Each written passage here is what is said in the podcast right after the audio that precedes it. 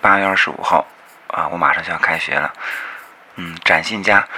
当我写下这篇文字的时候，我还不知道这个村小能不能留得住。这个话题前几天也跟你们讲过。随着城镇化的推行，我感觉就是乡村小学可能越来越会消亡吧。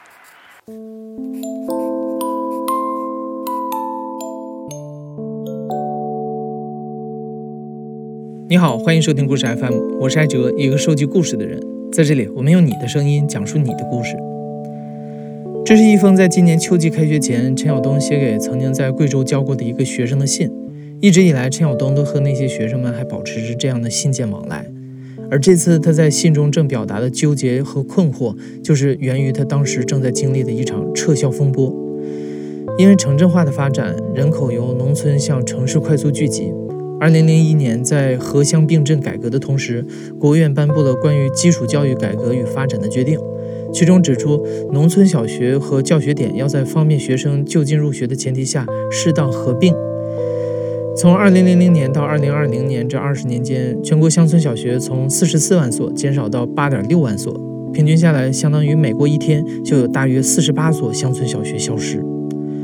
今年是陈晓东在 A 小学任教的第二年。今年暑假，学校再一次鼓励各年级学生家长新学期带着孩子转学到十二公里外的 B 小学。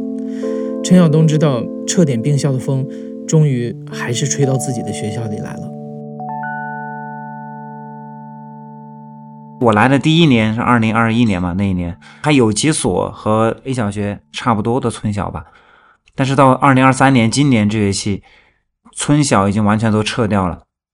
其他镇上每个镇都只保留了一个镇上的中心小学，啊，就只剩下 A 小学啊，它在县内是属于比较偏远的村小，服务两个村的一个村小。我去的那一年，那个学校还有一百一百零几个人，老师有十四到十五个。当时是一到六年级都是完整的，那很多地方的村小也都是这样，就是他一个年级就是一个班，然后一到六年级是完整的，这算是一个完小。二零二二年那个暑假。就是我们突然间就发现，呃，学校的一年级和五六年级说是要撤掉，那次撤的非常突然。我在家里，我是看到了 QQ 群里面的消息，我才发现，哎，椅子被搬走的照片，学校搬搬通被人搬走的照片。我看到这个照片，我的心里就一惊，我就发现每个年级一个班嘛，总共六个教室，你把那个对应的班班通给搬走了，那意味着那那个年级不就没了吗？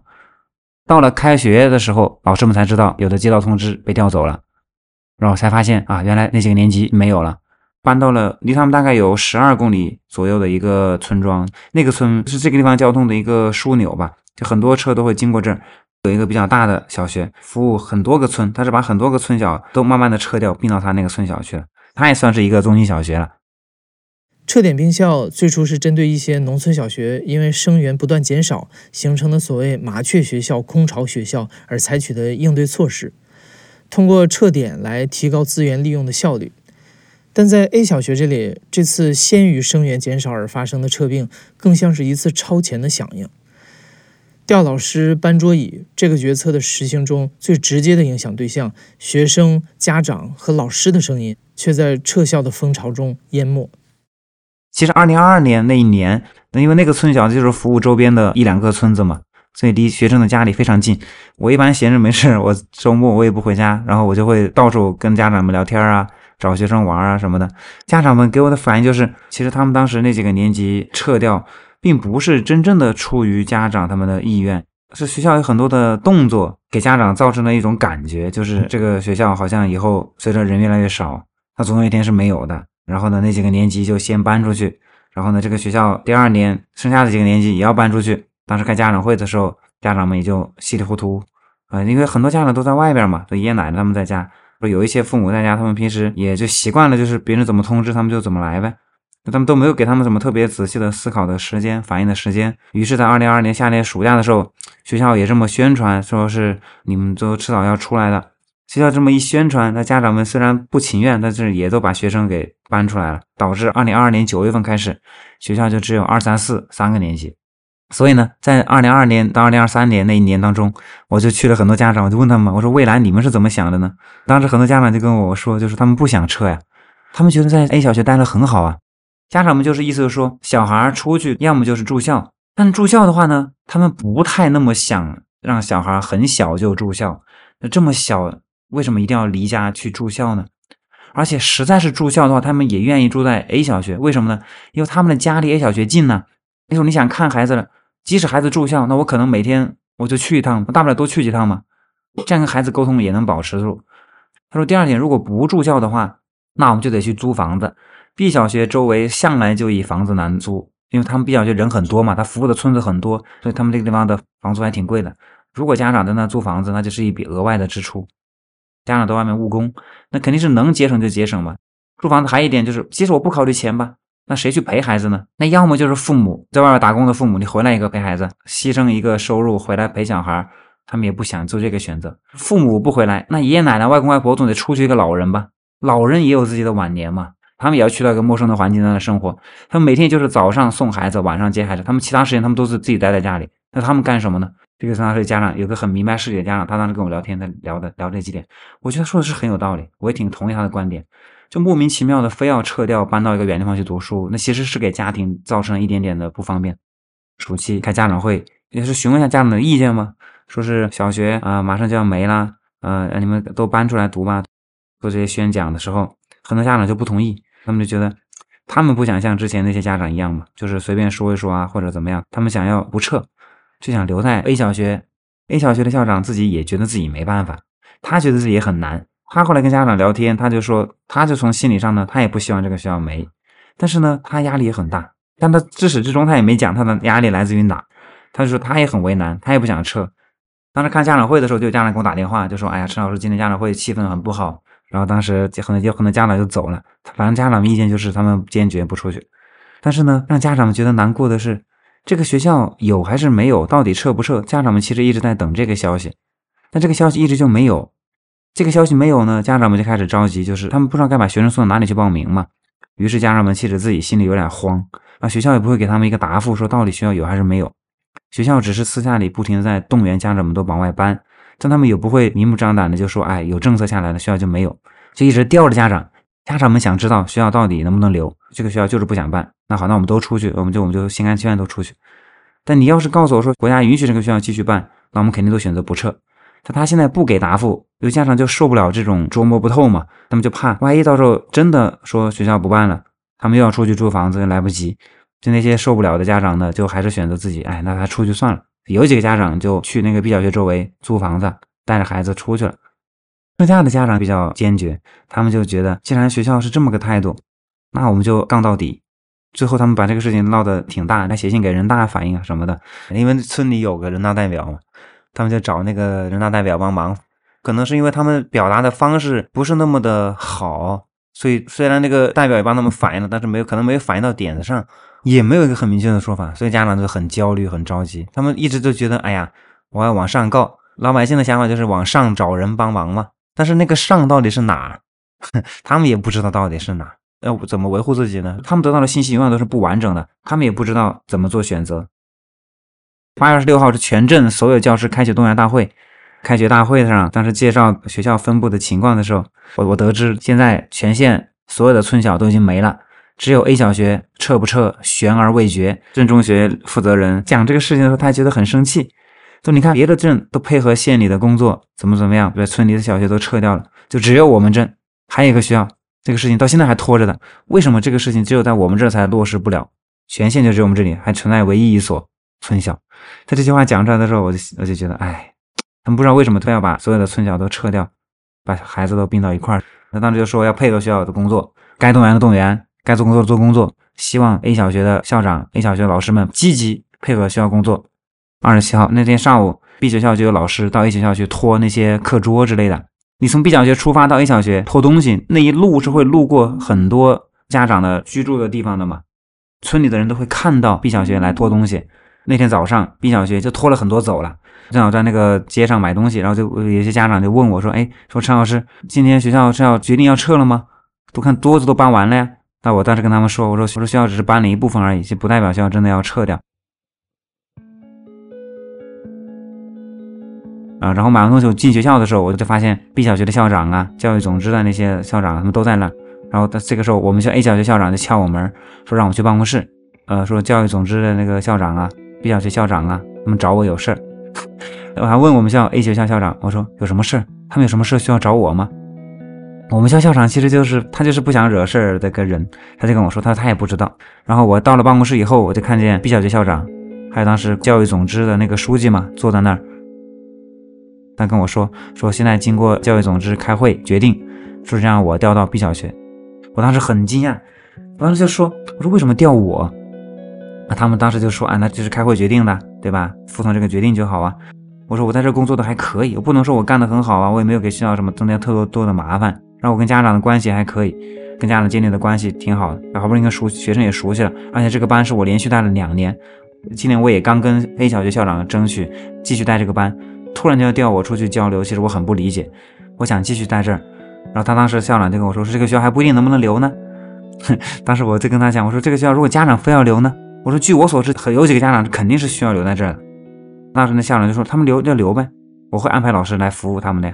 我说既然家长非要留。啊，也会有老师留下来服务这些学生、这些家长的。我说那为什么不能留我在这儿服务他们？这是我当时的原话。当时他们那个教育总支那些书记就说啊，那不行，你不行。我当时就很奇怪，我就跟他说，我说为什么我不行？他也没回答问题。他说那他这个问题已经决定了，好吧？啊，下午还要去哪哪哪开什么会？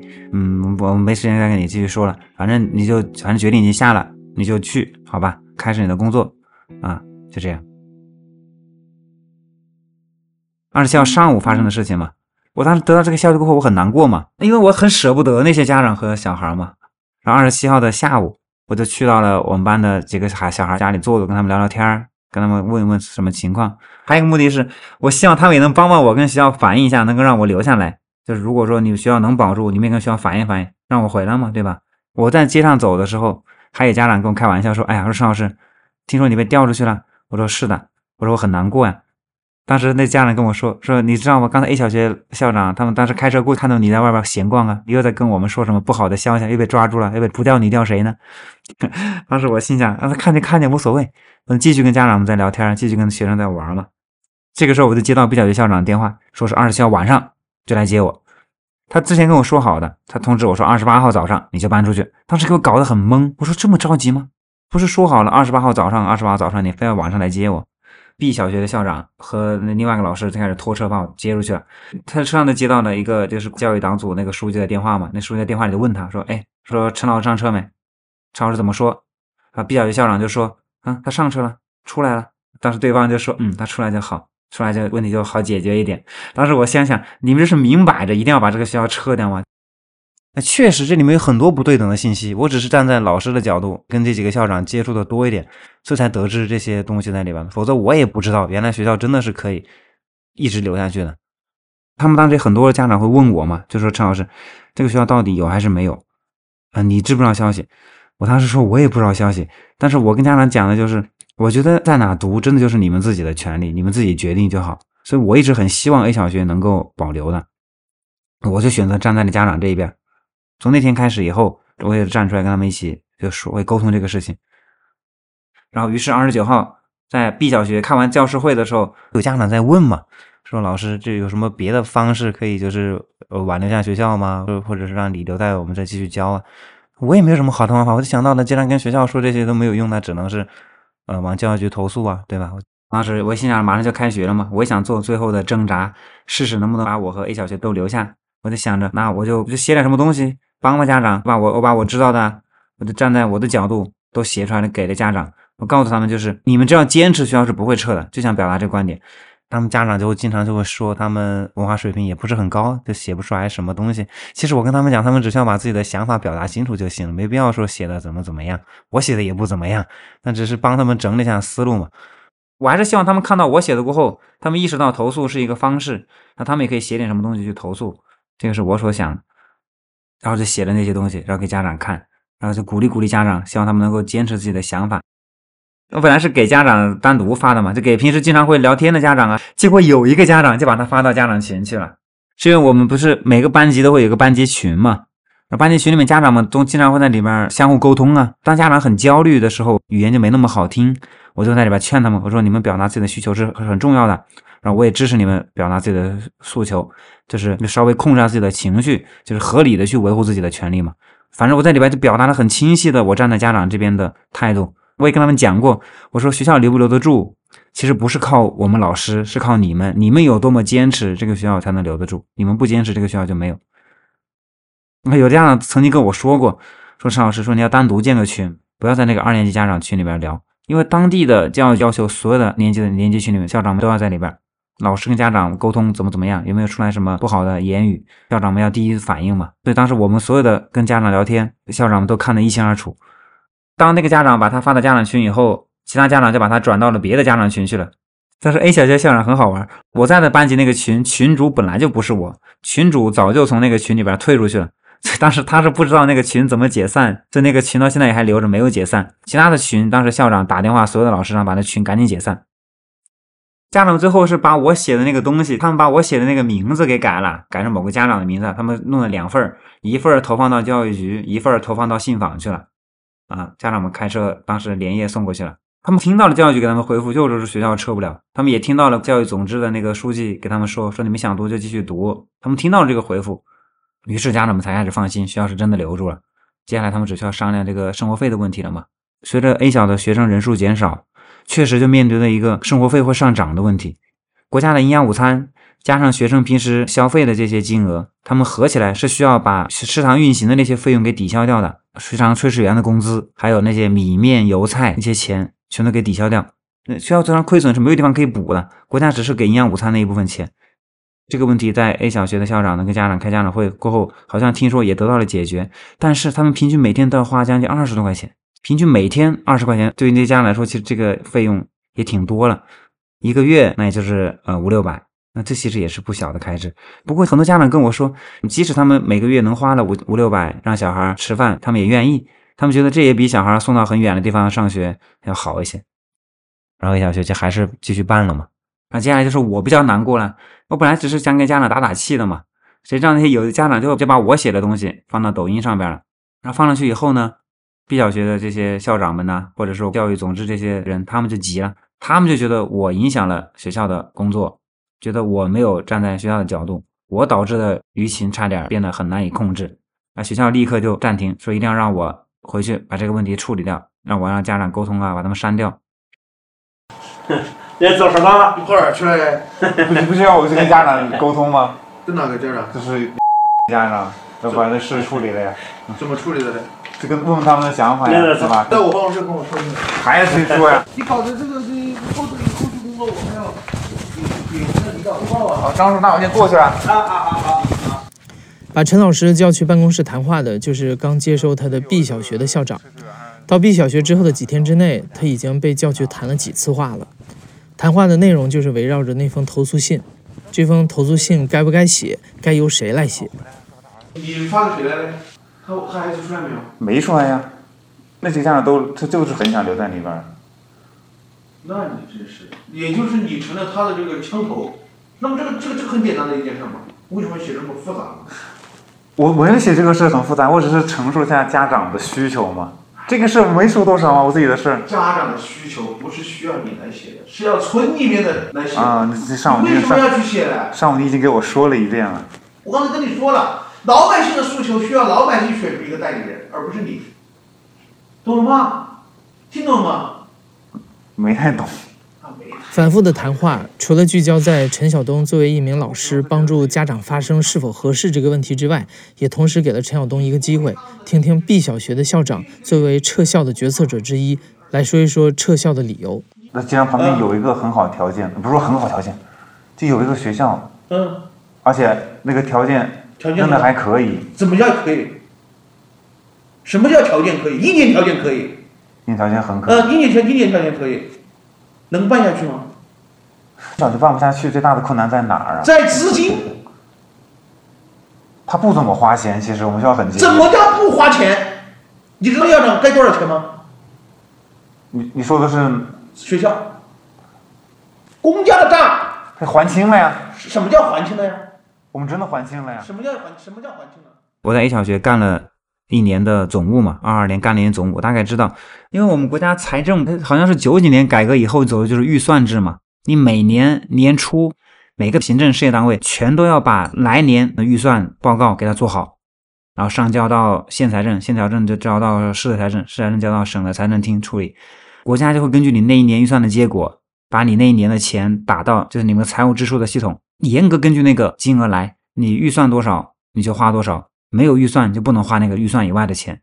经常会有学校欠外债，比方说那水管现在就爆了，他要维修这个水管，那他得立马请师傅来修，但是请师傅来修他也不能现金给师傅，他要那个公司那个店里开具发票，只能是公对公那种支付嘛。这么就经常会出现一个问题，就是事情解决完了，你的钱没有给到对方，因为对方可能开发票也得需要点时间，就是支付会滞后于事件的处理。大型的项目的支出呢，那你的支付就更滞后了，那会一直拖拖拖拖拖拖拖，这样有的学校就会攒很多的钱要给。以前在我当总务之前，A 小学确实欠了很多的钱没有支付完。那那个时候 A 小学的校长就跟我说的是，他觉得 A 小学可能总有一天是会没有的，所以他希望在 A 小学没有之前，把学校所有的外债给他还清。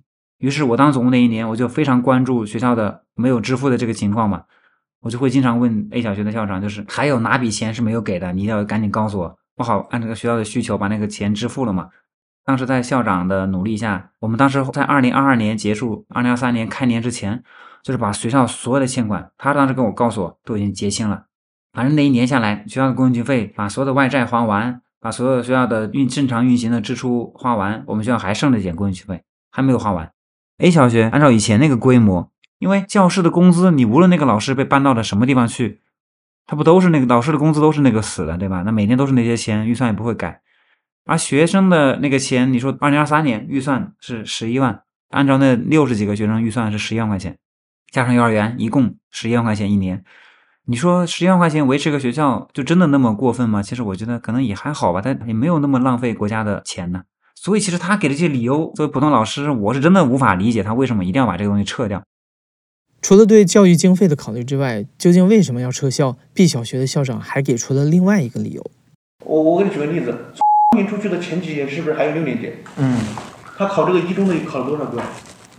就打今年来说，文化中学的三十五个一中生，他只有三个。我们这个学校毕业的有三十二。啊，就这个我我打断你一下子。嗯。啊，就是今天不是校长分享了那个教学质量的那个报告吗？嗯。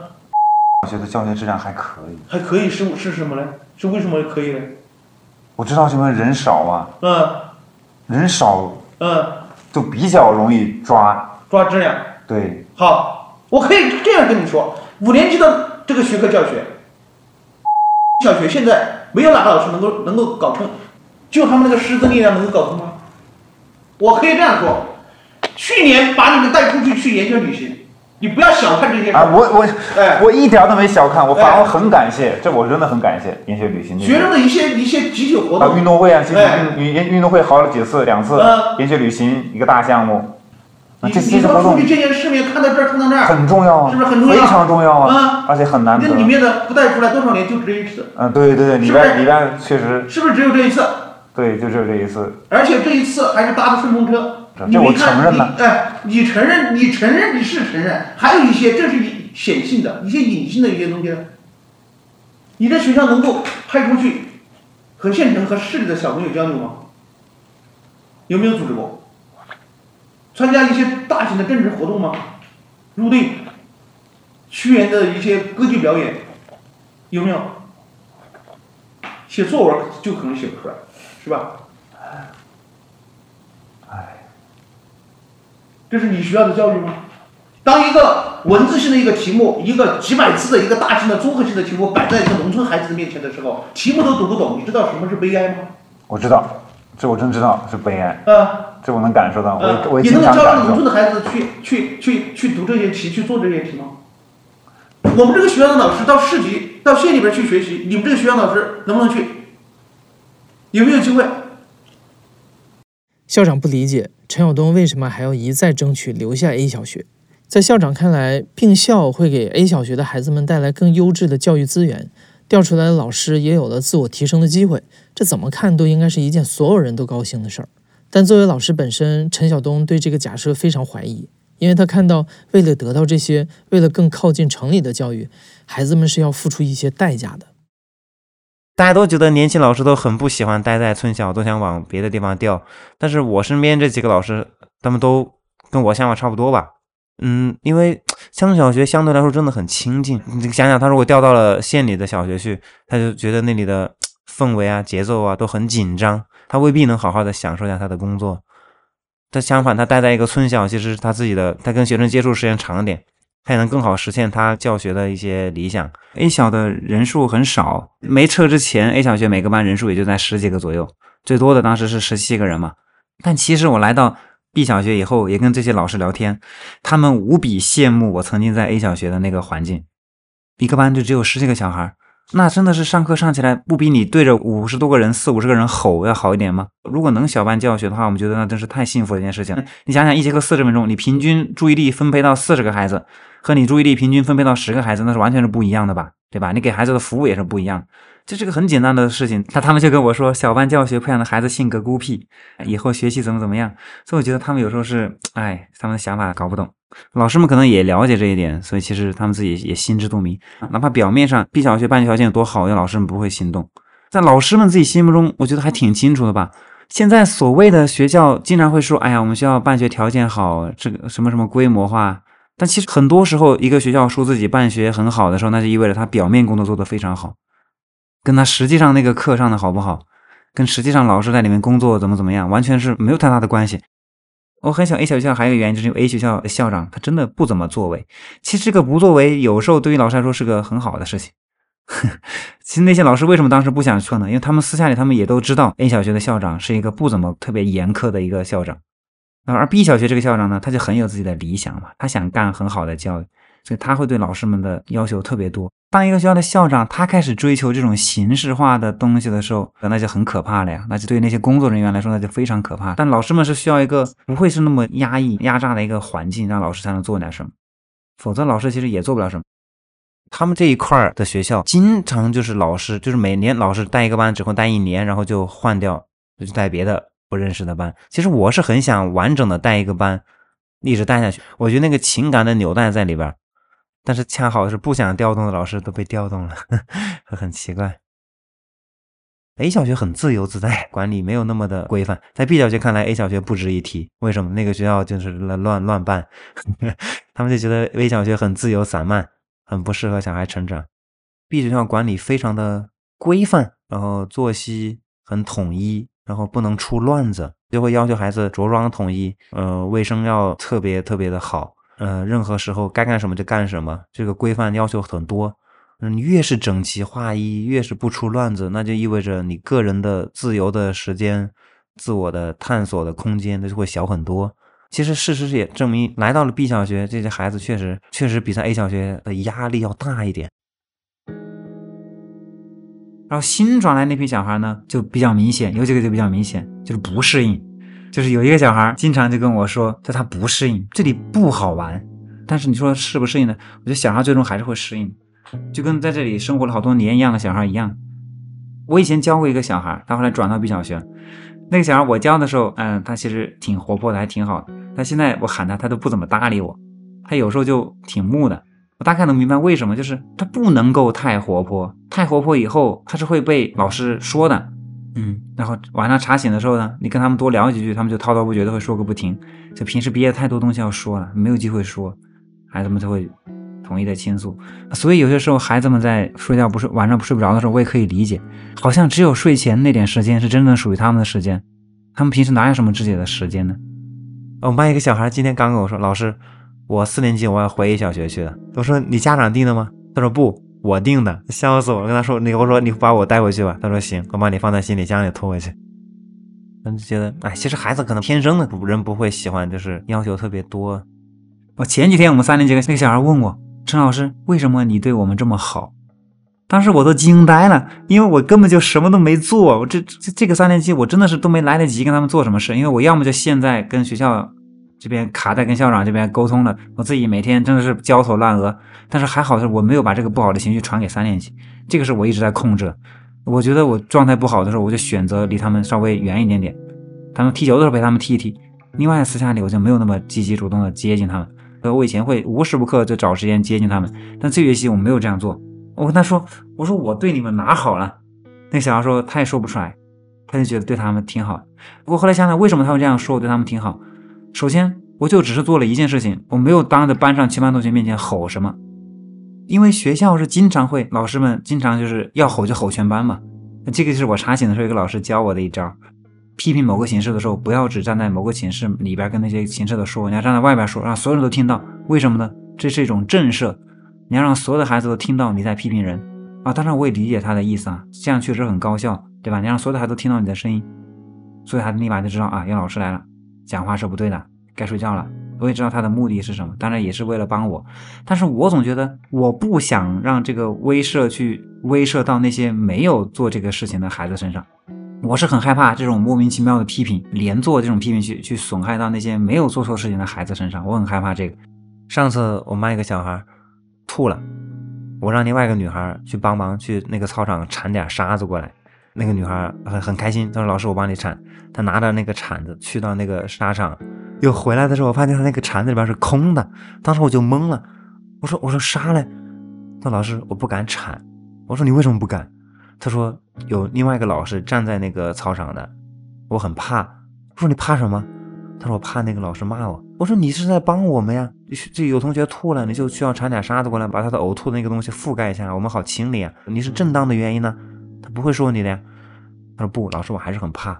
所以在班上，我我一般情况下我没有吼人，除了他们特别吵的时候，我会喊个安静。所以那个小孩就说：‘啊，老师，你为什么对他，为什么他对他们这么好？’我后来开始理解一点，其实不是我做了什么。”这是他们所在的这个环境，他们所经受到的这个，让这些孩子就觉得一个什么都不做的人，也比你做那些事的人强。我经常家访，都跟我聊天的时候，家长就说了，其实现在这个时代，这个环境，他们很希望自己的孩子能健康成长，就是身体健康和心理健康。家长自己心里也清楚嘛，大多数人走出大山不也是打工吗？也是务工，而务工也是很苦。他们已经吃过那个苦了，他们也知道自己的孩子十有八九可能还是出去打工，他们就希望小时候孩子还是需要留一点美好的回忆的。他们即使成绩不好，也会走过自己这一生，只要他有勇气往下走，对吧？但是现在我焦虑的点就变成了这些小孩能不能有勇气往下走，这点很让我很担心。你说他从小没感觉到生活的美好，他小时候感觉哎呀，一天压力这么大，中学压力这么大。高中压力这么大，你说你看毕业以后还是这个样，那你人生什么时候是个头？那你怎么告诉他们未来会好点呢？就是我希望小学的美好的回忆是能够让他们有勇气去面对生活的一些困难。起码我支教的时候，在贵州那帮小孩儿啊，他们可以拍着胸膛说：“哎，我小时候玩的很开心，就是起码我的人生有一部分是特别的快乐的，值得我回味。”我们班上一个小孩就是给我写信的说。他和他的高中同学们分享他的小学生活的时候，他的高中同学就非常羡慕他的生活。呃，我们一起去山上吃东西，我们一起去偷别人家的豌豆，然后这在他看来都是很好玩的事情。然后他觉得这些事情很有趣，是他的美好童年的一部分。然后对于他现在来说，就是他跟同学聊天的时候，他也觉得自己很开心，会引起别人的羡慕。这个小孩就说他很少跟我说谢谢，因为他觉得说谢谢太过于官方了。但是在小学那段时间里面，就是他觉得这个世界是很美好的。我觉得看到学生写这些信的时候，我觉得就挺棒。那现在这些孩子，他们怎么能找到那个让他们觉得很美好的点？我经常会在想这个问题：如果我是他们，我在哪能找到很快乐、很开心这个点？我很发愁的是，我们这个三年级怎么办？他们每天也就是闷在教室里面，啊，我们班全是小胖子。我我就开始知道他们为什么是小胖子，他们根本就没有活动的时间。到现在到 B 学校以后，所有的除了语数外，所有别的课，我觉得都是被占满了的。体育课可能还能正常的上个一两节，但其他的像课表上的信息课、科学课、音乐课、体育课、美术课，我是真的没看到上。就是现在农村的孩子，他们也不出门，本地的孩子对他们本地都不是很了解，他们去哪儿都是摩托车、坐车，家长怕他们累了也不去田里干了，就是在家里待着。更是很少有人会孩子会去山上转，呃，看到那小男孩我就笑，就说你们平时肯定不动，他们果然他们也不怎么动。于是呢，我就想着，那我们也踢足球吧。于是，在 B 小学，我们现在中午吃完饭，我们可以踢一二十分钟，然后下午也是吃完饭到六点到七点之间，我们也可以踢个一二十分钟，反正每天就这么点时间，我们就踢球。刚开始我是觉得他们不爱运动，但是后来有一天，我就闲着没事在操场，我拿着球自己在那玩，我踢着踢着，班上学生就来了。刚开始他们也不会，我也不会，我们就一起瞎跑呗，就这么瞎跑，在他们看来都是件快乐的事情。班现在也是啊，男生女生大家一起踢足球，每天都在问我老师你踢不踢足球？你踢不踢足球？你踢不踢？你什么时候踢？你踢我们就一起踢。他们每天在约我踢，他们动起来了，我觉得就挺好。希望能够更了解了解他们的性格特点，跟他们好好沟通沟通吧。我希望能够跟他们有形成一点纽带吧。而且我感觉这个三年级小孩确实有些行为习惯是需要好好的跟他们沟通一下。以前可能也没老师跟他们讲，那我觉得我需要做点这些方面的事情。这个是我短期的目标。那长期的目标我真的不知道，我甚至不知道我能不能在这继续待很长时间。我觉得跟学校的校长跟他们关系搞得这么僵，真的是以后也不知道怎么回事。所以我还想先干干再说。明年他也许学校觉得我工作就这样，理念跟他们合不来，他就把我调到别的学校去，这也是有可能。我从 A 小学调出来，有个老师从 B 小学进去嘛，我俩等于说交换了位置。交换进去的那个老师是一个老教师，他马上就要退休了。我真的对那个班很有感情。如果你把我留在那儿，我肯定会，我不能说做的多么好，但我一定会尽力去做嘛。但你把我调出来，换了一个不熟悉的老师进去，等明年家长看在里边教学质量也就这样，达不到他们的想法，他们是不是会考虑把学生转出来？这也是个可能，这是我的一个想法哈，但是这是个人的揣测。后来家长跟学校也一直在吵这个事情嘛，有的家长不是还要写信到教育局去告状啊，说是要我回去啊，因为当时已经九月份了嘛，九月几号了，学校都开始正常运行了。乡村小学的开学是有很多工作要做的，就比如说消防检查，然后学校开学督导检查，学校安全检查这些东西，如果学校没有老师去做的话，学校也很难。所以跟家长讲说，接下来你们面对的话题应该是怎样跟现在留在那里的小学老师好好的配合。怎样去督促他们达到你们想要的一个教学的效果？这应该是你们的重点，就不要再去想着什么，哎呀，我要陈老师回去。说突然间有个老师调走，而且尤尤其是工作都已经安排好的情况下调走，可能也会给别的老师造成很多的麻烦。所以当时也就觉得，哎，还是算了。既然争取这么长时间没争取成功，那就没有再继续为这个事情再跟学校扯了。到后来我发现，其实撤校你并不能把它归咎为某一个校长。某一个人的呃一个行使自己的权利，它好像是一个很多东西造成的一个趋势，只是有人想去迎合这个趋势而已。A 小学现在也就是幼儿园还剩大概十几二十个学生，然后还剩一年级、三年级和五年级。一年级有十一个，三年级九个，五年级六个，他们应该是八个老师。现在这八个老师服务这三个年级，但不知道看他们能坚持多久嘛？以前这个 B 小学，它一个年级有一百多个人左右嘛。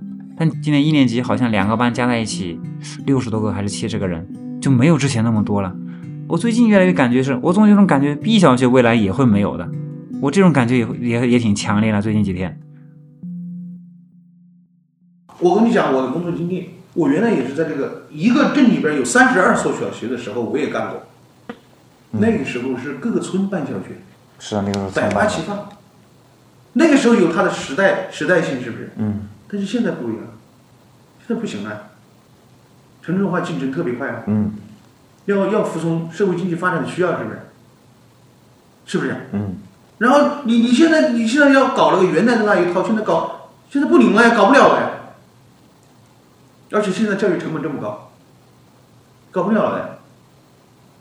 我们要办那样适应社会的教育啊，我们把孩子引出去啊，把孩子引引到哪儿？引到哪儿？我要尽我最大的一个校长最大的一个努力，让他见更多的世面，让他得到更好的成长。不是说引引到哪儿为止，无限，对他最起码有很好的影响。你就是一个小孩，就是只能够看到这个那么那么一些人的一个小圈子的一些一些人，你觉得那合适吗？你的这个问题是就是太过于偏执，知道吧？我我偏执。哎，我希望你来了这个学校以后，有些东西你能够稍微有些改变，知道吧？啊。我跟你跟你讲这么多啊，跟你讲这么多啊，也也就是啊，也不是说今天我跟你讲了我就不讲了啊，我后面还要跟你每天没事的时候就要跟你聊的。那那我开学了啊，重心放学生身上了吗？那还聊啥呀？那肯定要聊啊。啊，每天都要聊啊。该找你说的，该找你谈的，我还是要谈的。我我也我也不会做什么事，你少找我谈点我觉得谈一次好累。嗯。我其实我很想每天作息时间好点儿，腾点时间看看书，这就是我想要的生活。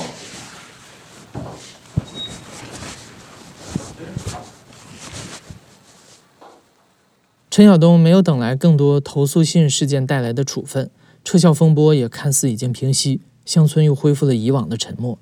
这种巨大的沉默会让陈晓东感到疲倦，他给学生写完的那封信最后也没有发出。他常常会怀疑，究竟怎么做才能给孩子们更好的教育？如果那个不可知的未来能给他给孩子们回一封信就好了。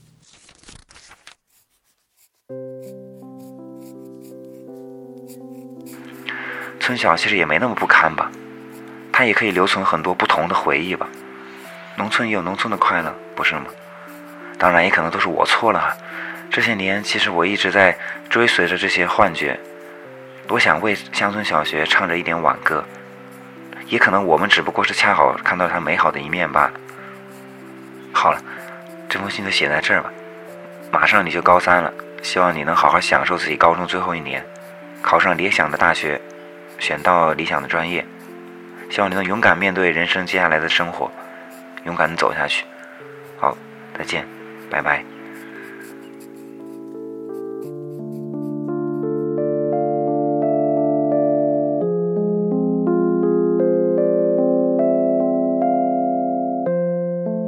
你现在正在收听的是亲历者自述的声音节目《故事 FM》，我是主播哲。本期节目由印璇制作，声音设计桑泉。